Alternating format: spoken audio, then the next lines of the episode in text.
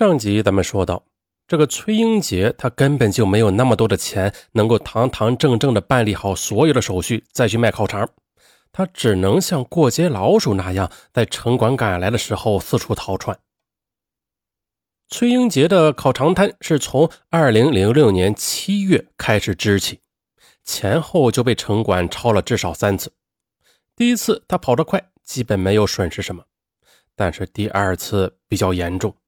那天他的手机、钱包都放在三轮车上呢，结果不知道是不是被小偷偷了，还是被什么人拿了。就在崔英杰正在发呆的时候，城管就来查他的摊子了。崔英杰使劲的说好话呀，但是没有起作用。城管最后还是抄了他的摊，收了货，也收了车。那时候，崔英杰几乎是一无所有。也就是那次查抄呀，对崔英杰打击特别大。他的钱包没了，手机没了，车没了，货也没了，甚至连希望都没了。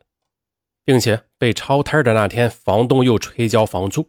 崔英杰此时连交房租的钱都没有了，他只好四处借债，以至于连续两天都没有到单位里上班。他的保安同事看他没有来上班，就去他的出租屋去看他。为了劝慰崔英杰，大家一起喝酒。崔英杰他一边喝着酒，一边在同事面前嚎啕大哭着说：“我每天只睡两个小时是为了什么呀？不就是为了能像人一样活着吗？我不想这样。”可可我又该怎么样呢？对呀，也无法怎么样。这不，仅仅过了两天，崔英杰又开始重操旧业。因为他给老家打电话的时候，告诉父亲自己在干保安之余，还支起了一个烤肠摊，收入很不错的。不久呢，父亲就从老家打电话来说，他要来北京看看儿子的生意。嗯，没有办法，春节只好再次的找到同事们借了一千块钱，花了五百块钱买了车。又买了炉子和香肠，准备迎接父亲的到来。二零零六年八月十日下午，父亲从河北老家来到了北京，看望在北京又当保安又做生意的儿子。哎呀，听说儿子在北京做买卖，父亲甚至还带来了一个亲戚家的女孩来找到崔英杰，让他帮着找个工作。为了让父亲高兴，崔英杰把自己在北京遇到的委屈通通掩饰了起来，快快乐乐地当起了他的烤肠摊的摊主。安顿好父亲之后的第二天，也就是二零零六年八月十一日下午四点多，崔英杰带着第一天来找工作的小女孩，来到中关村科贸大厦楼前，准时出摊。也正是这重打锣鼓另开张的日子，崔英杰遇到了李志强。他们两人的人生也由此发生了大逆转。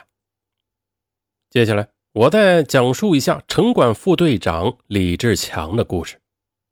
李志强的年龄在二零零六年八月十一日被永远定格在三十六岁。李志强的母亲说起儿子童年时说：“李志强是个宽容随和的人，他性格内向，小时候属于文静可爱的孩子，他很少吵架的。”读书的时候不吵，执法的时候也没有吵过。在李志强刚刚去当城管的时候，连邻居们都不理解，这么文静的人怎么能去当城管呢？不少邻居问李志强的父亲说：“你儿子这是干什么工作呀？又不是警察，他怎么整天的站在街上啊？”父亲将问题转给儿子时，李志强笑了笑，他回答道：“自己呢是为老百姓维护环境的。”李志强整天露天执法，让父亲很心疼。特别是下大雨的时候，回家更是累得精疲力尽。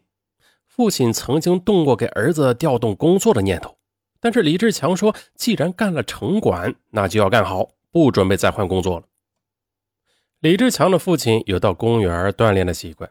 一天早上回家时，老人发现，在玉渊潭附近的桥下，有一名男子带着一个小姑娘。当时天有些凉。但是两人的衣着却很单薄。回到家后，父亲提起了这件事情。李志强又转头问向女儿：“人家很冷，你看应该怎么办呢？”女儿想了一想，就走回自己的屋子，拿出一些衣服抱给爷爷。当晚呢，李志强的父亲就将衣服给了桥下的那个小女孩。回到家，孙女儿还不停地追问：“衣服人家收了没有啊？”穿上是不是合身呢？等等。李志强还曾向全家人提议捐助了四名贫困学生。回忆起丈夫，李志强的妻子使用了“宽容”这个词。妻子的年纪比李志强小，在妻子发火的时候，李志强从来都是哄劝，从来不生气。一天晚上，妻子看到屋子里有些脏，让李志强拖下地，但李志强工作很累呀，就没有动。妻子发火了。李志强见妻子发火了，便不声不响的起来，拿起拖把开始拖地。妻子在回忆起这件事时，他抽泣着说：“我应该让他多休息一下的呀。”李志强还是个孝顺的孩子。李志强的岳父曾经在香山被马蜂给蛰了，脸肿得很厉害。岳父打电话过来说：“呃，晚上不方便，让李志强夫妻第二天再去。”但李志强坚持连夜过去。陪着岳父输液。李志强的母亲还很清楚的记得，几年前他生病住院，李志强他在城管分队里，尽管很忙，但是每天中午都准时的将饭盒送到病床前，还不停的问他输液的情况。医院的护士们都说，李志强的儿子像姑娘一样细心呢。二零零六年八月六日，李志强的父母来到北戴河，当天他们在北京见了儿子最后一面。八月十日，父母回京时，李志强连续打了四个电话，准备去接站，但是父亲都没有让他去接，因为他不想让儿子知道自己回京的具体时间，不想耽搁儿子的工作。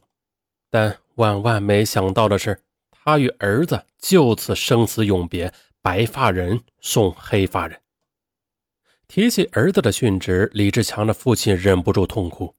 因为李志强去世的那个时间本来是到车站接父母的，那个时间是二零零六年八月十一日十六时五十分，这是城管副队长李志强和小贩崔英杰相遇的时间。